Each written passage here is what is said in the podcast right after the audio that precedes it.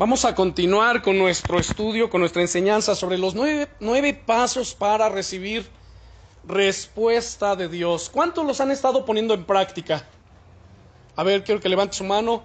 ¿Cuántos lo están poniendo en práctica? Ok, gracias. Ahora, de los que lo están poniendo en práctica, ¿cuántos pueden decir, yo estoy viendo realmente las respuestas de Dios? ¿Sí? ¿De verdad? Es que es cierto. De verdad que mire, cuando nosotros nos atrevemos a vivir la palabra, a practicar la palabra, a ponerla por obra, de verdad llegan momentos, o sea, a mí me ha pasado muchas veces, yo, yo creo que algunos de ustedes también, así decir, ¿por qué esto yo no lo sabía antes? Es maravilloso, es glorioso la forma en que Dios desea responder, en que Dios desea manifestar su gloria, en que Dios desea revelarse a cada uno de nosotros. Bueno, para entrar a nuestro sexto paso, solamente quiero nada más mencionar eh, los eh, cinco pasos anteriores. No voy a ahondar ya en ellos, porque bueno, ya los estudiamos, ya los analizamos, ya los estamos practicando. Y bueno, pues el número uno, que además nuestro texto base, ese sí quiero que lo veamos, que es Lucas capítulo 11, versículos del 11 al 13. Es más, desde el versículo 5, Lucas 11, versículo 5. Recordemos algo muy importante, hermanos. La Biblia, la palabra de Dios es práctica. Y es tan práctica que debemos justamente hacer eso, practicarla en nuestro día a día. Y es práctica porque de ninguna manera encontramos en la Biblia complicaciones, no hay nada que Dios haya establecido para hacernos difícil nuestro acercamiento a Él o para complicarnos nuestra fe. Smith Wigglesworth decía, Dios nos anhela tanto y anhela respondernos de una manera gloriosa que la única condición que nos ha puesto para acercarnos a Él ha sido simplemente creer. Él no nos ha puesto ninguna otra eh, condición más que creer. Jesús en San Juan 11:40 nos dice, ¿no te he dicho que si crees verás la gloria de Dios? Bien. Entonces Lucas 11 del versículo 5 en adelante les dijo también, ¿quién de vosotros que tenga un amigo va a él a medianoche y le dice, amigo, préstame tres panes? Porque un amigo mío ha venido a mí de viaje y no tengo que ponerle delante. Y aquel respondiendo desde adentro le dice, no me molestes, la puerta ya está cerrada y mis niños están conmigo en cama, no puedo levantarme y dártelos. Os digo, mire Jesús aquí comprometiendo su palabra, os digo que aunque no se levante a dárselos por ser su amigo, sin embargo por su importunidad, y ahondamos en este punto en nuestra lección anterior, hace ocho días, ustedes recordarán, esto es a lo que yo le llamo la oración importuna. Sin embargo, por su importunidad se levantará y le dará todo lo que necesite. Y yo les digo, pedid y se os dará, buscad y hallaréis, llamad y se os abrirá. Porque todo aquel que pide recibe y al que busca halla y al que llama se le abrirá. ¿Qué padre de vosotros si su hijo le pide pan le dará una piedra? ¿O si pescado en lugar de pescado le dará una serpiente? ¿O si le pide un huevo le dará un escorpión?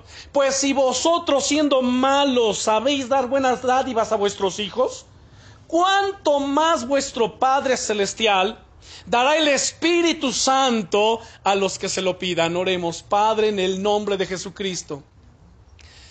En el nombre, Señor, que es sobre todos los nombres, te bendecimos e invocamos el nombre de Jesucristo. Ese nombre que es sobre todo nombre. El nombre que nos ha sido dado para vida, para salvación, para sanidad, para restauración, para justificación, para la adopción, para todas las cosas. Invocamos tu nombre, Jesucristo.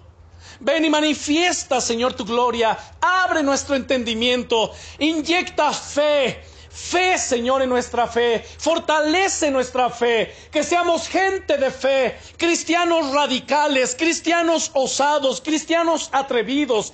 Cristianos, Señor, que nos apropiemos de las promesas de tu palabra gloriosa por la fe. En el nombre poderoso de Jesucristo en el nombre poderoso de Jesucristo, nuestro Señor y nuestro Salvador. Amén. Quiero resaltar rápidamente versículo 9 donde dice Jesús, y yo les digo, Pedid y se les dará. La pregunta es, ¿hasta cuánto yo tengo que pedir? ¿Hasta cuándo? La respuesta cuál es? Hasta que se te dé.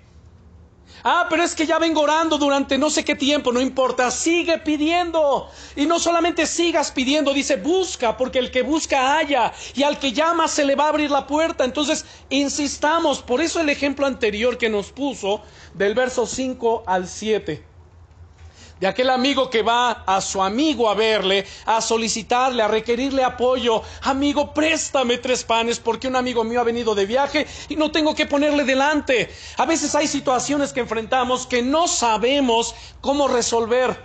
¿Cómo voy a salir de esta? ¿Cómo va a cambiar esta situación? ¿Cómo?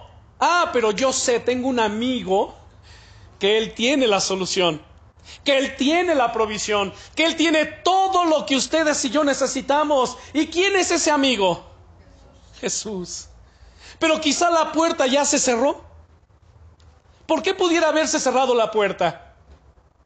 Porque hubo un tiempo que estuvo abierta y quizá no lo aprovechamos, no venimos a Él. Y entonces la puerta se cerró. Recuerden que Él es el que abre y nadie cierra y el que cierra y ninguno abre. Pero entonces venimos y dice, llama y se te va a abrir. Él abrirá la puerta. ¿Y cuánto nos dará? Todo lo que necesites. No hay límite para nosotros orar. No hay límite para pedirle al Señor. No hay límite. Si realmente nuestra mente pudiese entender y pudiésemos dimensionar esta verdad eterna, esta verdad gloriosa, saben hermano, nuestra vida sería una vida de oración no cesaríamos de orar, no cesaríamos de rogar. Como Pablo dice a los tesalonicenses en su primera carta, en el capítulo 5, verso 17, orad sin cesar, orad sin cesar. Y no permitiríamos que la duda, no permitiríamos que ninguna cosa negativa se anide en nuestra mente, ni que nos distraiga. No lo permitiríamos. Qué maravilloso es estar en comunión con Dios y todo el momento nuestra mente está con Él, nuestro pensamiento está con Él, nuestras palabras están con Él. Y si de repente no sabe más que decir, simplemente gracias Jesús.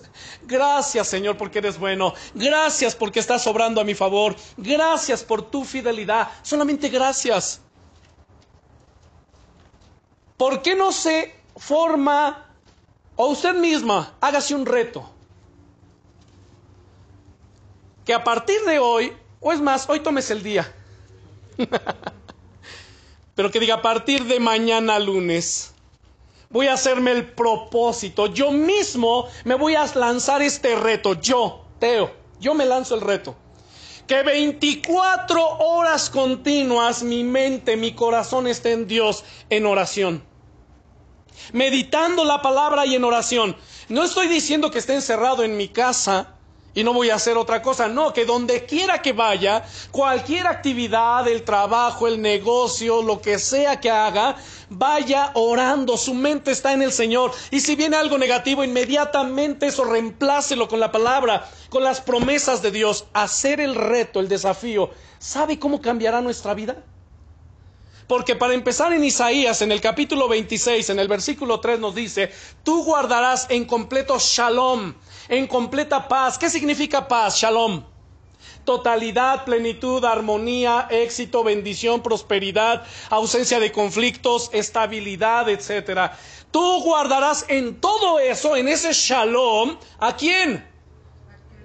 Aquel cuyo pensamiento en ti persevera. Noten la palabra perseverar. No es al que solo piensa, es al que en ti su pensamiento persevera. ¿Cuándo se requiere la perseverancia? Cuando uno siente que va a desmayar. ¿Cuándo se requiere la, perseverancia? Cuando uno ve obstáculos. ¿Cuándo se requiere la perseverancia? Cuando uno siente que las fuerzas se acaban. Perseverar cuando tu pensamiento en Él persevera, dice, porque en ti, Señor, ha confiado, pero tú le vas a guardar en completo shalom. Yo no sé cuántos de ustedes, yo lo dejo ahí, hagas el propósito Tome el reto, 24 horas. ni siquiera la semana. 24 horas, que sea el día de mañana, el día de estar en la presencia, en nuestra mente, en oración, en una oración continua. Orad sin cesar. Que está guisando la hermana, está aquí orando, dando gracias a Dios, bendiciendo a su familia, está orando. Eh, haciendo lo que tengamos que hacer, pero orando. Los chicos en el colegio, pero con la mente orando. Señor, ilumina mi mente, ayúdame a entender, ayúdame a discernir esa enseñanza que me está dando el profesor o la profesora. Ayúdame, guíame, ilumina mi mente. Afirma, Señor, mi fe delante de ti. Confirma el propósito tuyo. Señor, abre la puerta de bendición. Y, y todo el tiempo orando. Yo le aseguro que cuando se vaya a dormir mañana por la noche, si lo está haciendo desde muy temprano que se levantó, cuando se vaya a dormir, mientras usted duerme, ¿qué tipos de sueño cree que va a tener? De parte de Dios, sueños gloriosos de parte del Señor. Pero bueno, ya no me voy a entretener en esto. Solamente voy a mencionar los pasos. Número uno, para recibir respuesta de parte de Dios, debes estar seguro, segura que eres un hijo, que eres una hija de Dios. Porque los hijos son los herederos, los coherederos juntamente con Cristo. Segundo, decide qué quieres de Dios. No podemos simplemente decir, Señor, bendíceme. No, no, no. A ver, bendíceme cómo. ¿Sí me explico? Hijo, que Dios te bendiga. No. ¿Cómo es que quieres que Dios lo bendiga? Ah, pues Señor, dale buen éxito en la escuela. Señor, dale eh, sanidad, dale prosperidad, etcétera. Tercero, lee las escrituras que te prometen las respuestas que tú necesitas. Saben, hermanos, hoy en día tenemos de verdad todo a nuestro favor. Hay Biblias, hay una versión bíblica que venden que se llama versión promesas. Esa versión promesas, ¿no la traes? No. Ok. Todas las promesas en la escritura vienen en gris, encerradas en gris. Así que es hiper fácil, mega fácil, simplemente encontrar las promesas de parte de Dios.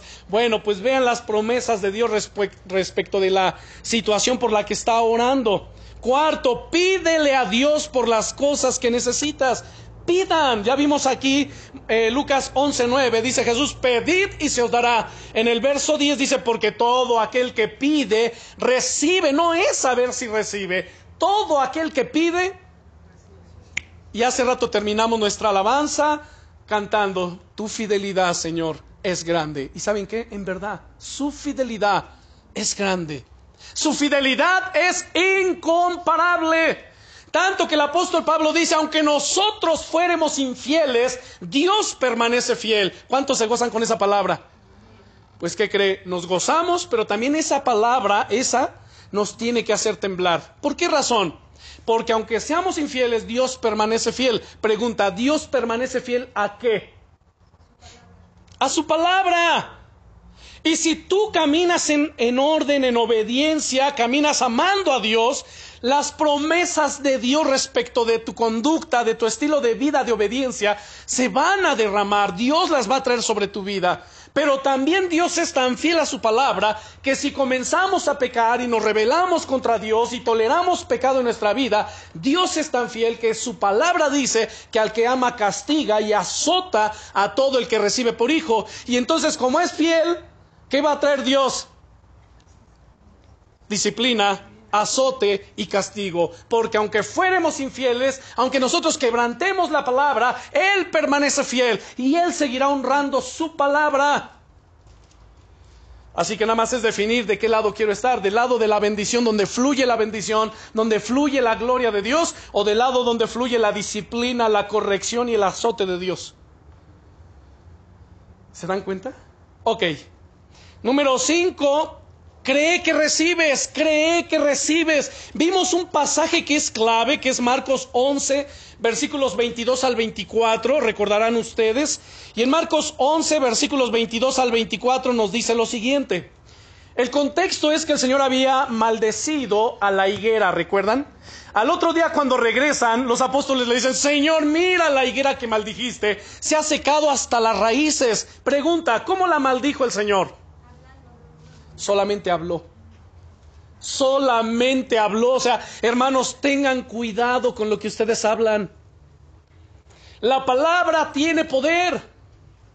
En ustedes y en mí hay una palabra que tiene un poder creativo o un poder destructivo.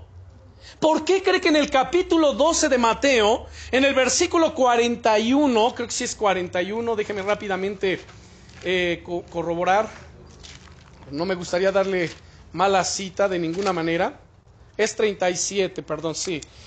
Mire qué interesante es el ver la escritura. En Mateo capítulo 12, en el versículo 36 y 37 dice, mas yo os digo que de toda palabra ociosa, la palabra ociosa en el griego es la palabra mataio, que significa vano, hueco, vacío, sin sentido, que no edifica. Bueno, pues yo les digo, dice Jesús, que de toda palabra ociosa que hablen los hombres, de ella darán cuenta en el día del juicio.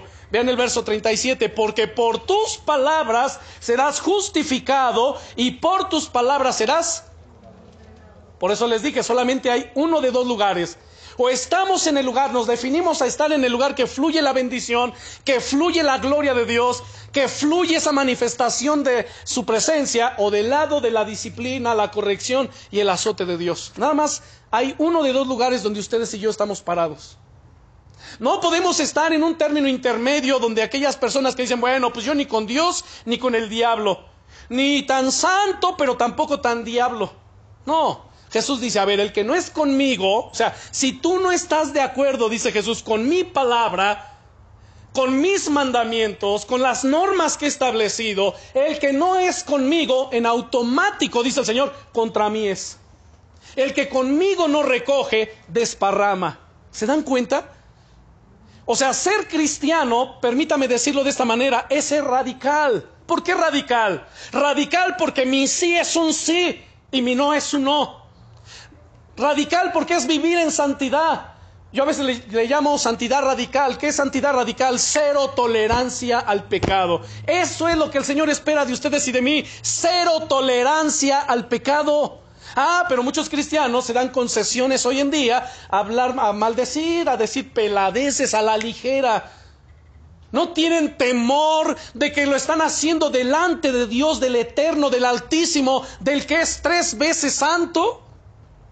Cuando ustedes y yo pecamos, ¿dónde cree que lo estamos haciendo? En la misma cara de Dios. No importa dónde se esconda, no importa dónde vayan, no importa si va a otra ciudad a pecar, no importa en qué hotel, motel o en qué agujero se metan a pecar, Dios está allí viéndolos.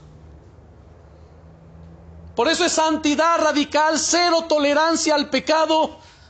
Ah, pero si permitimos pecado en nuestras vidas, por eso la gloria de Dios no fluye, la presencia de Dios por eso no está.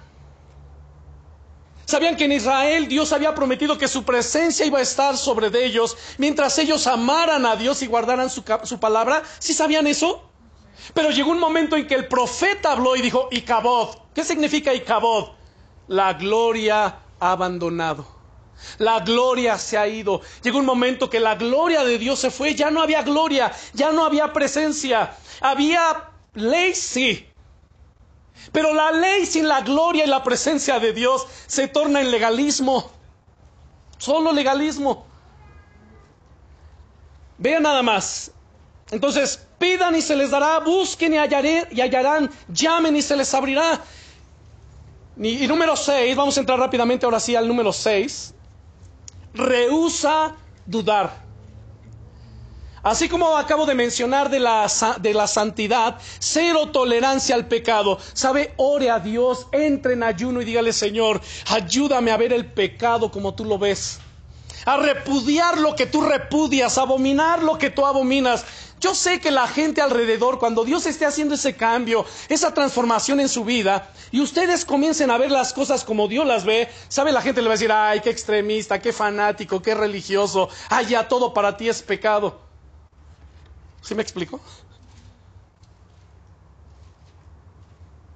Pero ¿por qué esa actitud de cero tolerancia al pecado? No seas extremista, mira, todo el mundo lo hace. Mira, hay cristianos que se embriagan, hay cristianos que fuman, hay cristianos que maldicen todavía, hay cristianos que cuentan chistes obscenos. Pues yo no sé cómo se pueden llamar cristianos. Un cristiano es un seguidor de Cristo. Y nunca en los evangelios veo a Jesucristo ni fumando, ni tomando, ni, haciendo diablura y media, como para decir, pues, ¿qué tiene de malo? Todo el mundo lo practica. ¿Sí me explico? Ok, Entonces, sexto paso, rehúsa dudar. No te permitas dudar. El diablo, su trabajo cuál es? Robar, matar, destruir. Trabajar con la psiquis, en la psiquis, en la mente del ser humano, en la mente del cristiano, ese es su trabajo. Y es lanzar los dardos de fuego para engañarte, para hacerte dudar. ¿A poco tú crees que de veras Dios lo va a hacer? ¿A poco tú no crees que si Dios quisiera, Dios ya te hubiese respondido? Además, ¿para qué tanto oras? ¿Para qué tanto guardas tu vida? Ese es el trabajo del enemigo. Pero si estamos haciendo el día de mañana o, asumimos el reto que acabo de lanzar hace rato, ¿no? De a ver, voy a determinarme 24 horas, voy a empezar con 24 horas. Mi mente y mi corazón en Dios. Y pase lo que pase, oiga lo que oiga, yo voy a orar sin cesar. Voy conduciendo, voy orando y voy dándole gracias a Dios y hago lo que tenga que hacer, pero con la presencia de Dios, eh, consciente de que Él está conmigo, orando, meditando en su palabra, 24 horas. Sabe, hermanos, de esa manera usted no le va a dar lugar al diablo para que siembre ningún pensamiento impuro, ninguna duda en su mente y en su corazón. Les voy a decir algo que quizás a algunos no les guste tanto o le incomode a alguien. Pero miren hermanos, ser cristiano no es para cualquiera. Escuche lo que estoy diciendo. Ser cristiano no es para cualquiera.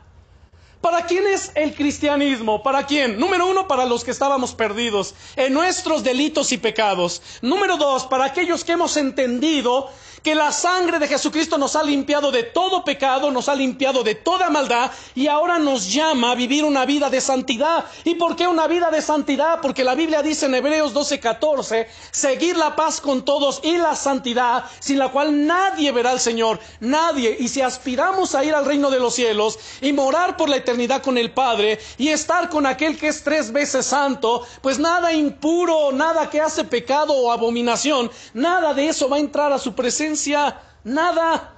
Por eso es que ser cristiano no es para cualquiera. Uno puede ser budista, católico romano, testigo de Jehová, lo que gusten y manden, y no pasa aparentemente nada, no pasa nada. Y sabemos por qué, porque la Biblia nos dice y nos define cuál es la postura de cada una de estas sectas delante de la presencia de Dios. Pero ser cristiano, por eso Jesús dijo, el que quiere venir en pos de mí, tome su cruz cada día. Niéguese a sí mismo y entonces sígame. ¿Qué es tomar su cruz cada día? No es que vaya y compre una crucecita religiosa y se la cuelgue aquí. No, tomar su cruz cada día es hacer lo que Jesús hizo cuando tomó su cruz. ¿A dónde iba Jesús con su cruz? A ser crucificado. Tomar su cruz cada día es considerarse muerto al mundo, muerto al pecado, porque además dice, y niéguese a sí mismo. ¿Qué es negarse a sí mismo? Ah, pues es que mi carne, mis pasiones pecaminosas quieren pecar. ¿Sí me explico? Quieren que yo les supla algo que satisfaga ese deseo pecaminoso, pero negarme a mí mismo, como dice el Señor, es no le voy a dar a, a mis pasiones lo que me está demandando. ¿Sí me explico?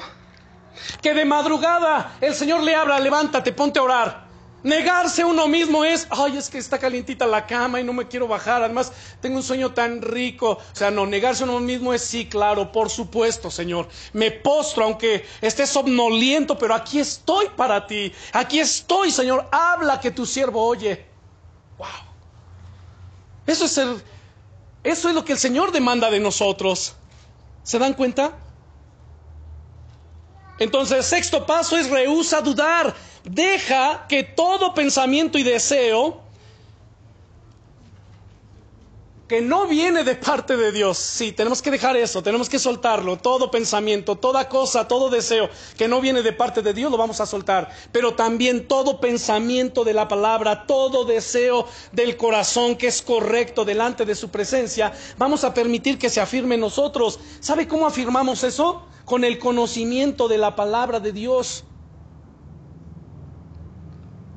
No nos movemos por emoción, no nos movemos por fantasías, no nos movemos por buenas intenciones, nos movemos por el conocimiento de la palabra de Dios.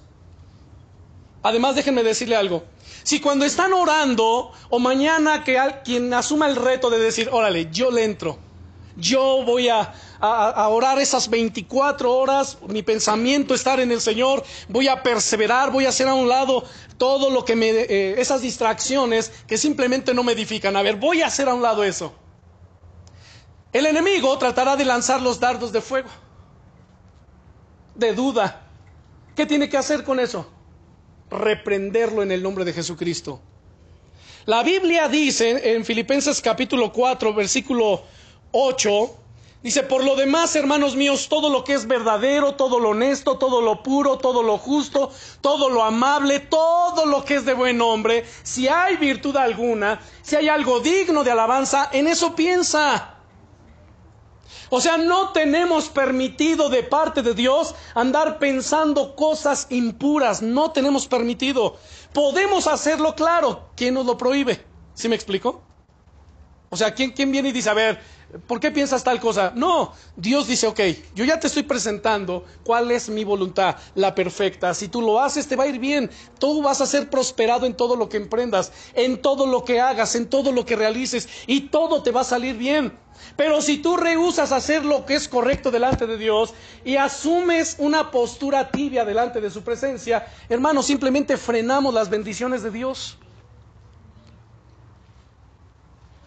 ¿Y cómo termina una persona que frena continuamente las bendiciones de Dios en su vida? Frustrada, desanimada, desalentada. Y cuando escucha estas cosas, se le hace así como que, wow, muy maravilloso, tan grandioso como para ser cierto, o sea, no lo cree. Además, mire, Filipenses 4.7 nos dice algo interesante. Perdón, no Filipenses, Santiago, Santiago capítulo 4, versículo 7, dice Santiago, someteos pues a Dios, resistid al diablo, ¿y qué creen? y el diablo huirá de vosotros. Ya le decía yo, una de las formas en que el enemigo ataca al cristiano es a través de qué? De la mente. ¿Con qué? Con la duda. Permítanme decirlo también de esta manera. El demonio es la duda. ¿Sí me explico? O sea, el mismo demonio que el Señor lo reprenda en el nombre poderoso de Jesucristo, es la duda y Él viene a hacerte dudar. ¿Y qué tenemos que hacer con Él? Reprenderlo en el nombre de Jesús. Satanás en el desierto tentó a Jesús durante 40 días y 40 noches. No lo tentó un día, no lo tentó dos, fueron los 40 días que lo anduvo tentando. Pregunta, ¿qué estaba haciendo Jesús para que lo tentara el diablo? ¿Andaba pecando? ¿Andaba de tibio? ¿Qué andaba haciendo Jesús? Orando y ayunando, viviendo una vida santa. No piense que porque ora y ayuna, no piense que porque mañana entra en el reto, yo, voy a entrar en este desafío de mi mente y mi corazón en Dios y voy a orar para Él y voy a perseverar en oración y voy a perseverar en mis pensamientos en Él. No piense que el diablo ay, va a huir y no se le va a acercar. No, viene a tentarle. Y no porque yo lo declare, es porque es así que el Señor lo reprenda, es un aprovechador de oportunidades y porque va a tratar de hacerle desistir y hacerle desmayar. ¿Sí me explico? Y yo se lo estoy diciendo como una prevención para que cuando eso suceda mañana, usted diga, no, eso ya me lo dijo el pastor, así que diablo mentiroso te vas reprendo tus mentiras, reprendo tus dudas, te vas en el nombre de Jesucristo, no acepto tus mentiras, yo acepto la verdad de Dios y la verdad de Dios dice que en Cristo soy más que vencedor, así que estás derrotado, te vas de mi vida en el nombre de Jesús. Vea cómo estamos venciendo al enemigo con la palabra.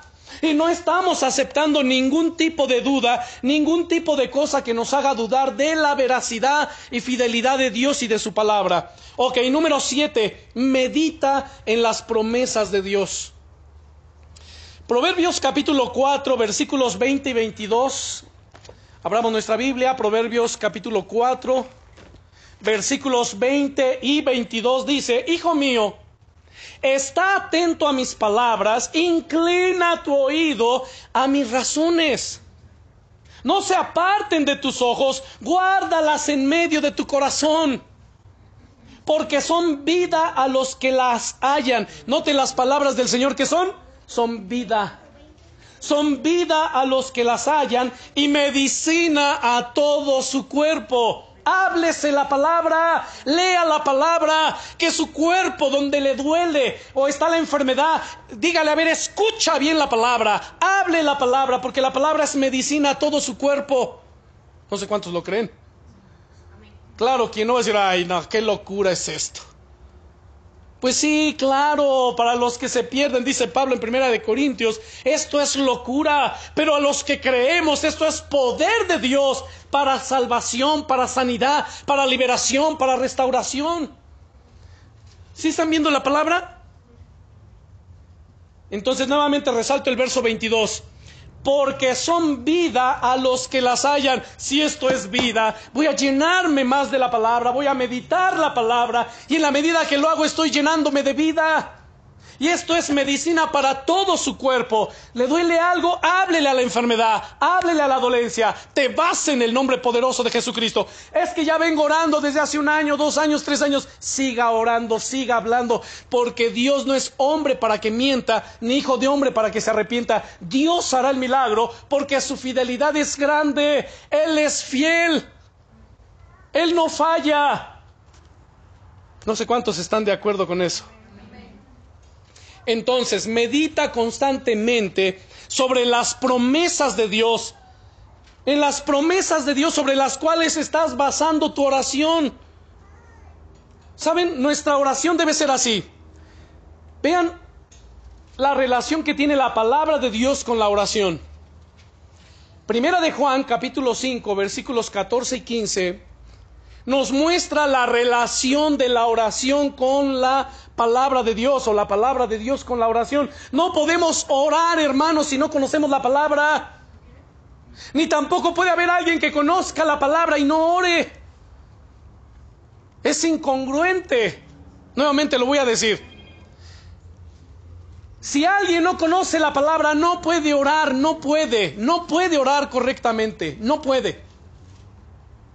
Y alguien que conoce la palabra no puede dejar de orar. ¿Ya lo tienen primera de Juan 5, 14 y 15? Dice, y esta es la confianza que tenemos en Él, en Dios, que si pedimos alguna cosa conforme a su voluntad, ¿qué sucede? Él nos oye. Ahora la pregunta que surge aquí es, ¿cómo yo puedo estar cierto, convencido de que estoy orando de acuerdo a la voluntad de Dios? ¿Cómo? Porque conoces la palabra, ¿no es cierto? Porque tu oración va basada en la palabra. Ejemplo, si estás orando por una persona, un compañero, compañera o compañeros del colegio que no conocen a Cristo, pero tú tienes carga por su salvación y tú lees la palabra y ves lo que dice primera de Pedro 3:9, que dice el Señor, que Él no quiere que ninguno perezca, sino que todos procedan al arrepentimiento y vengan al conocimiento de la verdad. Y al leerlo tú dices, a ver, espérame, esta es la voluntad del Señor. Él no quiere que estos exacto, perezcan o se pierdan, sino que procedan al arrepentimiento y vengan al conocimiento de la verdad y empiezas a orar, Señor, mira, tú dices aquí en tu palabra y citas la escritura que tú no quieres que estos perezcan. Estás orando ¿cómo? Conforme a su voluntad. Por eso dice, y esta es la confianza, entonces hay una confianza en Él que si pedimos alguna cosa conforme a su voluntad, ¿qué está pasando? Él te oye, Él nos oye. Y si sabemos que Él nos oye acerca de cualquier cosa que le pidamos, sabemos que tenemos las peticiones que le hayamos hecho. Lo mismo, quieres que avance un negocio, un trabajo, quieres que funcione, tienes que conocer la palabra de Dios para saber qué es lo que Dios dice en su palabra respecto de los negocios, respecto de los trabajos, respecto de la administración, respecto de todo. Aquí está el origen de la administración, ¿sabían? En Éxodo capítulo 18.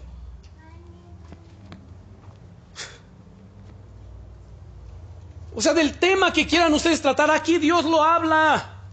Ahora, escuchen entonces, medita constantemente las promesas sobre las cuales basaste tu respuesta a la oración. O sea, cree, cree que Dios te va a responder. Ya no terminé hace rato, ¿verdad? Mateo, Marcos capítulo 11, versos 22 al 24 que les dije. ¿Qué nos dice en Marcos 11, 22? Bueno, dice que respondiendo Jesús les dijo a los discípulos, tengan fe en Dios. ¿En quién tenemos que tener fe? Entonces asegúrese que su fe está en Dios. Pues tengan fe en Dios, porque de cierto les digo que cualquiera que dijera este monte, quítate y no dudar en su corazón, sino creyere que será hecho lo que dice, lo que diga le será hecho. ¿Lo que qué? Lo que diga. Hable la palabra. Y luego en el verso 23, porque de cierto, de cierto os digo, que cuando estéis orando, crean, crean que reciben lo que están pidiendo y les va a ser hecho, lo van a recibir, va a venir la bendición sobre sus vidas, pero créanlo. Hay gente que ora pero no cree. O sea, suena ilógico, ¿no es cierto? Alguien, puede decir, bueno, no, a ver, si estás orando es porque crees. No es cierto, hay gente que ora y no cree. Por eso Jesús dice, mira, cuando oren, oren como los hipócritas. Ellos piensan que son oídos, ellos piensan que por su palabrería, pero no es así. Wow. Número 8, nunca olvides el principio universal de la siembra y la cosecha. Bueno, a ver, ¿qué es esto? Número 8, nunca olvides el principio universal de la siembra y la cosecha. Es un principio universal, es una ley universal, pero es una ley bíblica. ¿Estamos de acuerdo?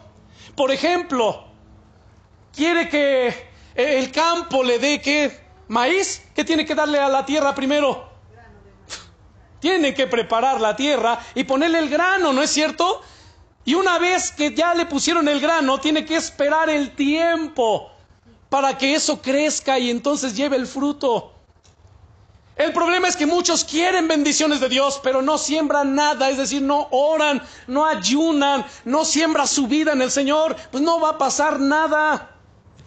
Es así tan simple. Vamos a 2 de Corintios 9, versículos 6 al 11. Segunda de Corintios, capítulo 9, versículos 6 al 11. Escuche lo que dice aquí. Y esto principalmente tiene que ver con quienes anhelan, desean que el trabajo, que los negocios funcionen bien. ¿Sí me explico? que la economía sea sanada, que la economía sea restaurada, que la economía crezca, que fluya la bendición. Bueno, aquí el apóstol Pablo le habla a los corintios diciendo, segunda de Corintios 9:6, pero esto digo, el que siembra escasamente también segará. Imagínese, uno siembra escasamente y quiere una gran cosecha, dice, no, no, no, tu cosecha va a ser en proporción a tu siembra. ¿Cómo estás sembrando? ¿Sabían ustedes que toda nuestra vida es una siembra y cosecha? Por ejemplo, en el hogar, en nuestras relaciones, por ejemplo, los matrimonios, el esposo tiene que sembrar en la esposa. ¿Qué tiene que sembrar? Amor, cariño, cuidado, protección, atención. ¿Qué va a cosechar de ella? Gratitud, fidelidad, amor, etcétera. Pero no le da nada, no siembra nada y todavía llega y ¿por qué estás con tu cara? Pues porque ni el beso me diste. Ni a Dios me dijiste, ni una caricia, nada. Te olvidaste del aniversario, ya te da igual, ya te volviste indiferente. Por eso los matrimonios, los matrimonios se deterioran. Ay, pero económicamente ¿qué te falta? Por eso salgo y trabajo para que no te falte nada. Pues es que eso es parte, no lo es todo. Falta lo afectivo, la atención, el amor, eh, los cariños, la caricia, todo ello. Es un todo. ¿Sí me explico? No es solamente, ay, pues ¿qué te falta? Ahí tienes este, comida, el carro, dinero. No, no, no, no es lo material. Hay mujeres que dirían, ¿sabes qué? Preferiría no tener nada, pero que tú fueras atento, fueras cariñoso, fueras amoroso, fueras... ¿No es cierto? O díganme si miento, mujeres. Y no vean, no vuelten a ver al marido. Así que bueno, vean lo que dice aquí. El que siembra escasamente también segará escasamente. Y el que siembra generosamente, generosamente también segará. cada uno dé como propuso en su corazón, no con tristeza ni por necesidad, porque Dios ama al dador alegre. Claro, en el contexto de este pasaje, el apóstol Pablo le está hablando a la iglesia para que ofrenden generosamente. Ya ustedes lean bien el capítulo 9. Lo van a leer completo. Luego dice en el verso 9, y poderoso es Dios, vea la promesa y poderoso es Dios para hacer que abunde en vosotros toda gracia, a fin de que teniendo siempre, no ocasionalmente, sino siempre en todas las cosas, todo lo suficiente, abundéis para toda buena obra, como está escrito. Repartió, dio a los pobres, su justicia permanece para siempre. Y el que da semilla al que siembra, ¿quién es el que da semilla? Dios da semilla al que siembra y pan al que come, note lo que dice, proveerá y multiplicará. El diablo es el que viene a restarle, él viene a robarle, pero Dios multiplica, él suma y multiplica. El diablo resta y divide. Bueno, Él proveerá y multiplicará vuestra sementera y aumentará los frutos de vuestra justicia. Ven el verso 11 para que estéis enriquecidos en todo, para toda liberalidad, la cual produce por medio de nosotros acción de gracias a Dios. Ahí deténgase un momento, escuche con atención lo que voy a decir. ¿Cuántos han estado orando para que la, la economía funcione en su vida? Y pide oración, oren por mí, lloren por mí, lloren por mí. Ok, sí oramos. Pero si está quebrantando el principio de la siembra y la cosecha, aunque estemos orando, no va a funcionar, porque ya se quebrantó el principio universal. No sé si me estoy dando a entender. ¿Sí me explico?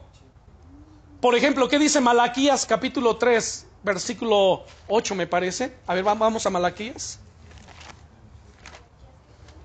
Malaquías, que es el último libro del Antiguo Testamento. Capítulo 3, versículo 8. Y aquí comienza con una pregunta. Dios a través del profeta, mire, le habla al pueblo y le dice, a ver, ¿robará el hombre a Dios? ¿Ustedes qué responden?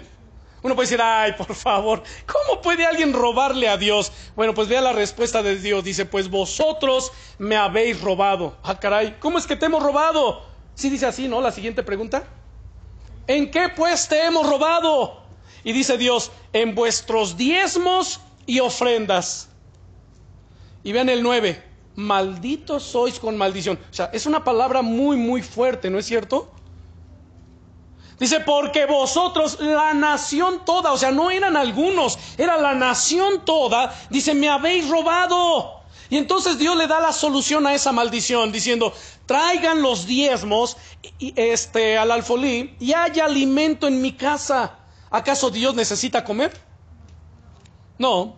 Pero cuando Él dice mi casa, se está refiriendo al sostenimiento, al mantenimiento de los ministros del Señor y de su casa. Escuche, traigan, dice, hay alimento en mi casa, y pruébenme ahora en esto, dice el Señor de los ejércitos, si no les abriré las ventanas de los cielos y derramaré sobre vosotros bendición. ¿Hasta cuánto? Ah, pero vea el siguiente versículo. A veces nos dicen, pastor puede orar y reprender porque el enemigo parece que me está robando, porque gano trabajo, es más, gano bien, pero no nos alcanza, no, no alcanza la quincena. Mire lo que puede estar operando allí en el verso 11, dice el Señor, reprenderé. Este asunto no es de nosotros, este ya es un asunto de Dios. El único que puede reprender al devorador es Él, no nosotros. Por eso dice Dios, reprenderé por vosotros al devorador. Y nunca eh, y no les destruirá el fruto de la tierra, ni vuestra vida en el campo estará estéril, dice Jehová de los ejércitos. Así que entonces aquí la pregunta simplemente es esta. ¿Estamos ofrendando y estamos diezmando como Dios nos manda? Eso nada más, y es un asunto personal, es un asunto de cada quien. Porque si yo quiero que Dios bendiga mis finanzas, que Dios me sane, bueno, pues yo voy a observar estas eh, estos principios bíblicos de su palabra. Y si yo estoy cumpliendo, miren, ni siquiera tengo que orar para que Dios me bendiga. En automático la bendición va a fluir. El problema es que a veces sabe la iglesia no sabe diezmar. Cuando, cuando escuchan diezmar, no sé qué viene a su mente, pero el diezmo es el 10% de mis ganancias. ¿Sí me explico? Es el 10%. Yo no lo pido. ¿Quién lo pide? Dios. Y es un asunto de Dios. Y una ocasión una hermana dijo, pues pastor, yo prefiero el 90% de mi dinero bendecido por Dios que el 100% sin bendición. Entonces la ofrenda es una cosa y el diezmo es otra cosa. El diezmo es el 10% del fruto de mi trabajo, ¿sí me explico? Y, el, y, la, y, la, ofrenda es simplemente es una ofrenda de gratitud. Yo lo estoy dando porque estoy agradecido, porque Dios me ha bendecido, porque Dios ha sido bueno, porque Él ha sido fiel. Y entonces, por eso Pablo dijo en 2 de Corintios, cada uno de, refiriéndose a la ofrenda, como propuso en su corazón. No den por tristeza ni por necesidad. O sea, si alguien empieza, ah, mira, ya salió el peine. Es que, ah, quieren la lana. No, hermanos, Olvides eso, no es así. Solamente estoy hablando lo que dice la Biblia. Si usted gusta hacerlo, gloria a Dios, bendito es el nombre del Señor. Si usted no lo quiere hacer, mi hermano, gloria a Dios. Esto es un asunto personal entre uno y Dios, nada más. Porque citamos, por ejemplo, Mateo 6:33. Busca primeramente el reino de Dios y su justicia, y todo lo demás vendrá por añadidura. ¿Cuántos lo hemos citado? ¿Cuántos se lo hemos orado al Señor? Señor, yo estoy buscando tu reino y su justicia. Por tanto, tú has prometido que todo lo demás viene por añadidura. Sí, pero ¿qué es hacer justicia? Hacer justicia es hacer lo que es correcto.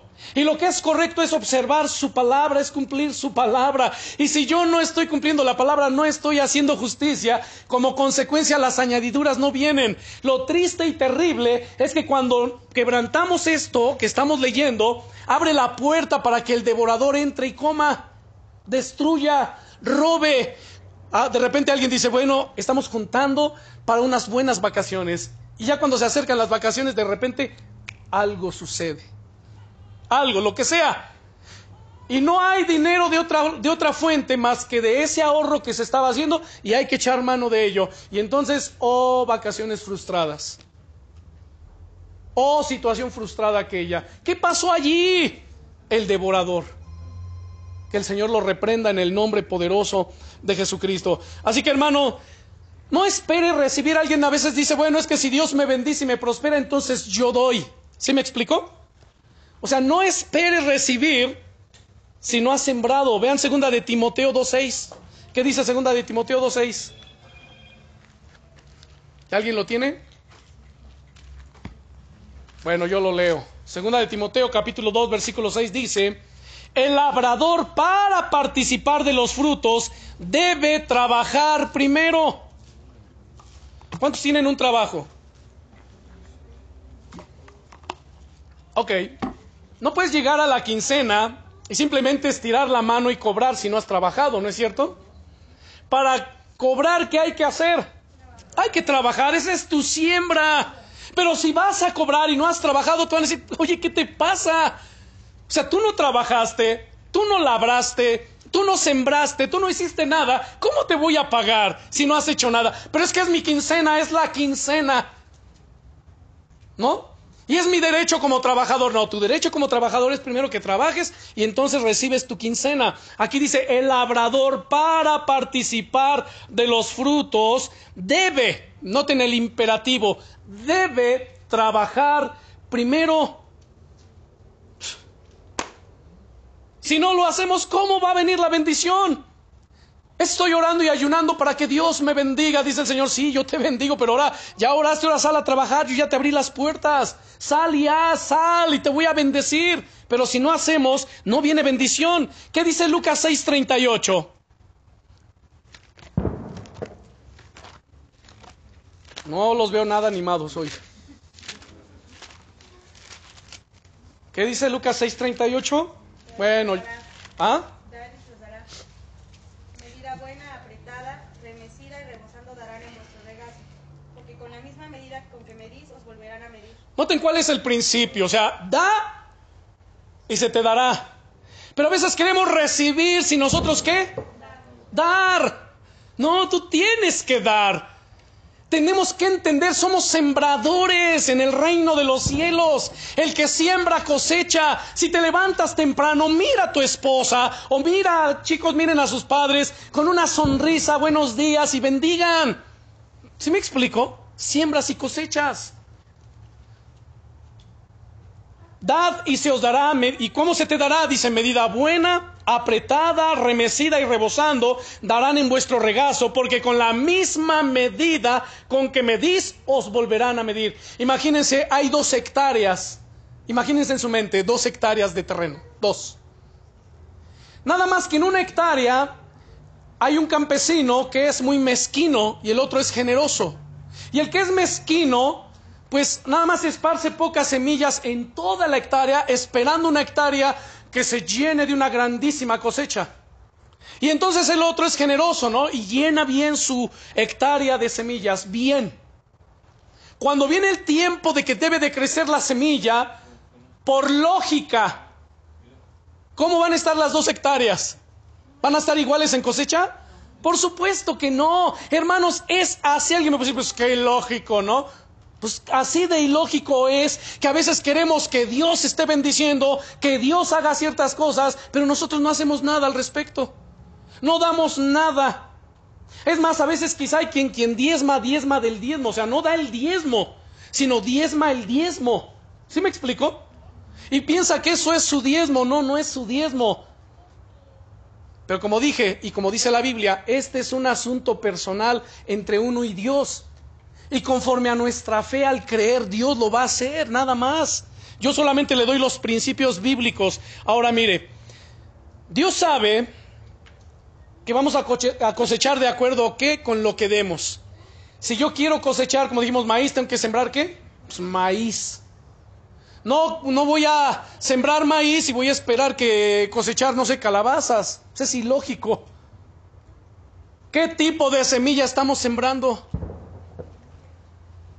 También en la oración, cuando pasa tiempo en oración, está sembrando ahí su vida, está sembrando su fe. ¿Cómo siembra? ¿De qué calidad es su semilla? ¿Su semilla es, está, es pura, es limpia? ¿Viene en santidad o es una semilla contaminada? Porque también tiene que ver eso. ¿Sí me explico? Tiene que ver eso. Cada semilla según el principio bíblico de la creación en Génesis capítulo 1, cada semilla se reproduce según su género. Es así nada más. Ahora bien, noten que cuando Jesús dice aquí en el verso 38, dad y se os dará, se está diciendo da. Y también dice, se te dará. El dar y el recibir van juntos. Si tú estás dando, ahora prepara tus manos, abre las manos para recibir la cosecha que Dios tiene para ti. ¿Se dan cuenta? Y esto es en todas las áreas de nuestra vida. Y por último, el paso número nueve. Digo, hay más cosas que hablar sobre ese punto, pero creo que con lo que acabamos de mencionar es más que suficiente. Y como dice la Escritura, dice el Señor, el que tenga oído para oír, oiga lo que el Espíritu dice. Bien, número nueve, dale la gloria a Dios. Miren hermanos, este punto muchos lo pasan por alto. En Filipenses capítulo 4, versículo 6 nos dice, por nada estéis afanosos, sino sean conocidas vuestras peticiones delante de Dios en toda oración y ruego con acción de gracias. Las palabras por nada estéis afanosos o preocupados quieren decir no se preocupen o no tengan ansiedad o no se desvelen por nada. Hay gente tan preocupada que no duerme bien. No pueden dormir porque el negocio, el trabajo, la economía o la misma prosperidad, o sea, tal bendición ha venido a su vida que ahora la bendición le quita el sueño. Entonces ya no es bendición. ¿Sí me explico? Dice, por nada estéis afanosos.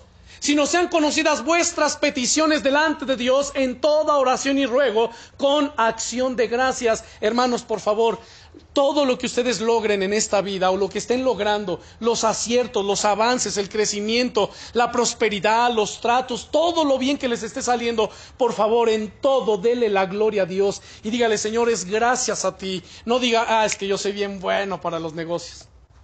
Oh, es que yo soy bien fregón. ¿Han escuchado eso? Oh, no, es que nadie me las gana en esto. Cuidado, esa es soberbia. Y dice la Biblia que antes de la caída es la soberbia y la altivez de espíritu. Por eso debemos reconocer, Señor, tú eres bueno. De hecho, eso me, me, recordó a Nabucodonosor en el capítulo 4. ¿Saben lo que le sucedió a Nabucodonosor? Dice la escritura que tal era la grandeza de su imperio ya saben ustedes que los jardines colgantes de Babilonia eh, llegaron a ser una de las octavas maravillas del mundo antiguo, ¿no es cierto? Y entonces dice que él paseándose allí en el palacio, él dijo, wow, todo esto lo he construido con la fuerza de mi poder y para gloria mía. Cuando está hablando, se oye una voz del cielo que le dice, necio, a ti se te dice rey Nabucodonosor, pues hoy el reino te es quitado y eres echado de entre los hombres. Siete tiempos pasarán sobre ti. Vas a comer eh, hierba como los bueyes y te vas a bañar con el rocío del cielo y tus uñas crecerán como las uñas de las águilas, hasta que reconozcas que el Altísimo gobierna sobre la tierra, que Él tiene dominio, que Él pone reyes y quita reyes, hasta que reconozcas. Y siete años anduvo como un indigente. El cabello le creció, Parecían rastas, imagínense, siete años. Andaba desnudo comiendo lo que encontraba en la calle. Hasta que después de siete años levantó los ojos en alto y reconoció que el Altísimo reina. Y entonces le fue devuelta la cordura, le fue restaurado y restablecido su reino, su imperio. Lean la Biblia, lean el libro de Daniel. Así que Démosle siempre la gloria a nuestro Señor. Siempre reconozcamos, tiene mucho, dele gracias a Dios. Tiene poco, dele gracias a Dios.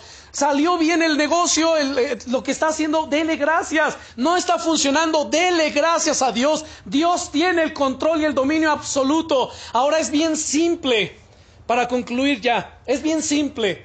Si tan solamente ponemos en práctica estos pasos. Nada más. No tiene que forzar nada. No tiene que estar en el nombre de Jesús. Yo declaro. ¿Qué declara? Si estamos quebrantando los mandamientos y los principios, aunque declare no va a pasar nada. Pero si cumplimos la palabra, sin que declare nada en automático, viene el cumplimiento de la promesa. ¿No dice eso Deuteronomio 28 del 1 al 14? Es más, cerramos con eso. Deuteronomio 28 dice, pero acontecerá. ¿Ya están conmigo? Es más, grábeselo, por favor, memorice la escritura, llénese de la palabra. Hay gente que se afana, viven afanados y no les alcanza, porque quebrantan los principios bíblicos. Pero si usted es un hombre, una mujer de Dios que cumple fielmente con la palabra, mire, con poco usted puede lograr mucho. Escuchen. Dice, acontecerá que si oyeres atentamente, no basta oír, hay que oír con atención, atentamente la voz del Señor tu Dios, para guardar y para poner por obra, no basta solamente, sí, ya me lo sé, ya lo he escuchado, el pastor lo ha repetido, ya me lo sé, no, no es si te lo sabes, es ahora ponlo por obra todos sus mandamientos que yo te prescribo hoy, también miren quién lo va a hacer. Jehová tu Dios te exaltará sobre todas las naciones de la tierra y lo va a hacer. Y vendrán sobre ti todas estas bendiciones y te alcanzarán. O sea, nunca podrás ir demasiadamente lejos que la bendición de Dios no te alcance. Donde quiera que vayas, vas a otra ciudad, ahí está la bendición contigo. Vas a otro país, Dios está allí contigo. Vas a cerrar un trato, Dios está ahí para cerrar el trato. Dios, noten lo que dice aquí. Vendrán sobre ti todas estas bendiciones y... ¡ah! Qué bendición que las bendiciones nos alcancen. ¡Qué maravilloso! Bendito serás tú en la ciudad y bendito tú en el campo. Bendita el fruto de tu vientre, el fruto de tu tierra, el fruto de tus bestias, la cría de tus vacas y los rebaños de tus ovejas. Bendita serán tu canasta y tu arteza de amasar. Bendito serás en tu entrar y bendito en tu salir. Jehová derrotará a tus enemigos que se levantaren contra ti. Si hay alguien que conspira contra ti, ¿qué crees? Dice el Señor, lo va a hacer sin mí. Si alguno conspirare contra ti, delante de ti caerá. Bueno, lean, eso dice Isaías 54. Jehová derrotará a tus enemigos que se levantaren contra ti, por un camino saldrán contra ti, pero por siete huirán de delante de ti. Jehová te enviará su bendición sobre tus graneros y sobre todo aquello en que pusieres tu mano, y te bendecirá en la tierra que el Señor tu Dios te da. Te confirmará Jehová por pueblo santo suyo, como te lo ha jurado, cuando guardare los mandamientos del Señor tu Dios y anduvieres en sus caminos, y verán todos los pueblos de la tierra que el nombre del Señor es invocado sobre ti y te temerán, y te hará el Señor sobreabundar en bienes, en el fruto de tu vientre, en el fruto de tu bestia, en el fruto de tu tierra, en el país que el Señor tu Dios te da que le dio a tus padres y que había jurado que te había de dar. Te abrirá Dios su buen tesoro, el cielo, para enviar la lluvia a tu tierra en su tiempo y para bendecir toda obra de tus manos. Y prestarás a muchas naciones y tú no pedirás prestado. Te pondrá Dios por cabeza y no por cola y estarás encima solamente y no estarás debajo. Si obedeciere los mandamientos del Señor tu Dios, que yo te ordeno, no el imperativo que yo te ordeno, es una ordenanza, no es una sugerencia, no es si te parece, si tú crees que te conviene, si se adapta a tus intereses, no, es que yo te ordeno hoy. ¿Para qué? Para que los guardes y cumplas. Y si no te apartares de todas las palabras que yo te mando hoy, ni a diestra ni a siniestra, para ir tras dioses ajenos y servirles. Así que hermanos, estos nueve pasos son cruciales, hermanos, en la respuesta de Dios a nuestras peticiones y a nuestras oraciones. Y, como les he dicho, dice la Biblia que Dios no es hombre para que mienta, ni hijo de hombre para... Dios tiene palabra. Créanle con todo su corazón. Yo he dicho algo por muchos años. Cada quien está como quiere estar. ¿Quiere estar realmente bendecido? Ok, tiene que tomar acción. Tiene que poner en práctica la palabra. Usted no puede decirme si la palabra de Dios funciona o no si no la ha puesto en práctica. Es más, si no la cree. ¿Sí me explico? Pero si uno lo cree y lo pone en práctica, claro, uno da testimonio y dice, ¿sabes qué? En verdad, Dios es fiel. En verdad, Dios es bueno. Y en verdad, para siempre es su misericordia. Así que vamos a orar, vamos a darle gracias a Dios por esta palabra. Y vamos a pedirle que se glorifique, que nos dé un corazón obediente para poner en práctica su palabra. Mire, que no hagamos nada ni nos metamos en rollos que Dios no nos ha mandado hacer. Es así de simple. Solamente comprometámonos con Dios y con su palabra.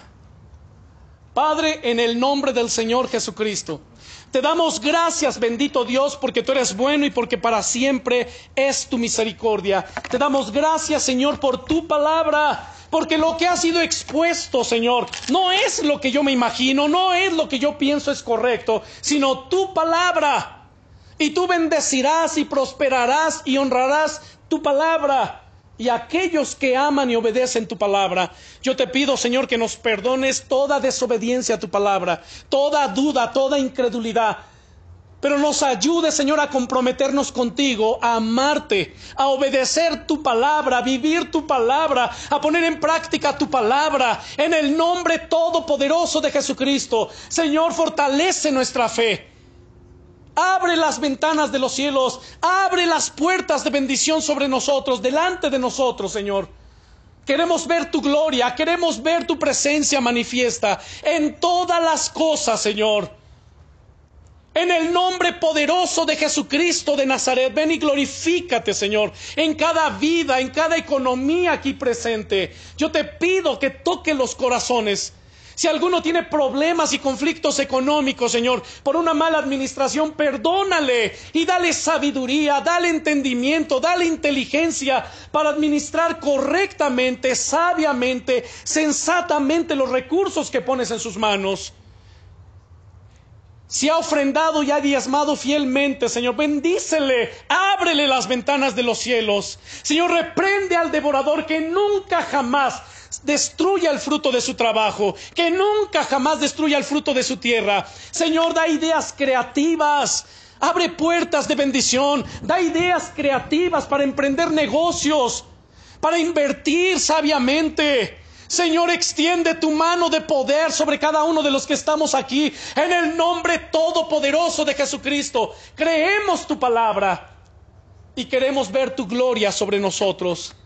Gracias, Señor, por hablarnos. Gracias por tu buena palabra. Gracias en el nombre todopoderoso del Señor Jesucristo. Amén.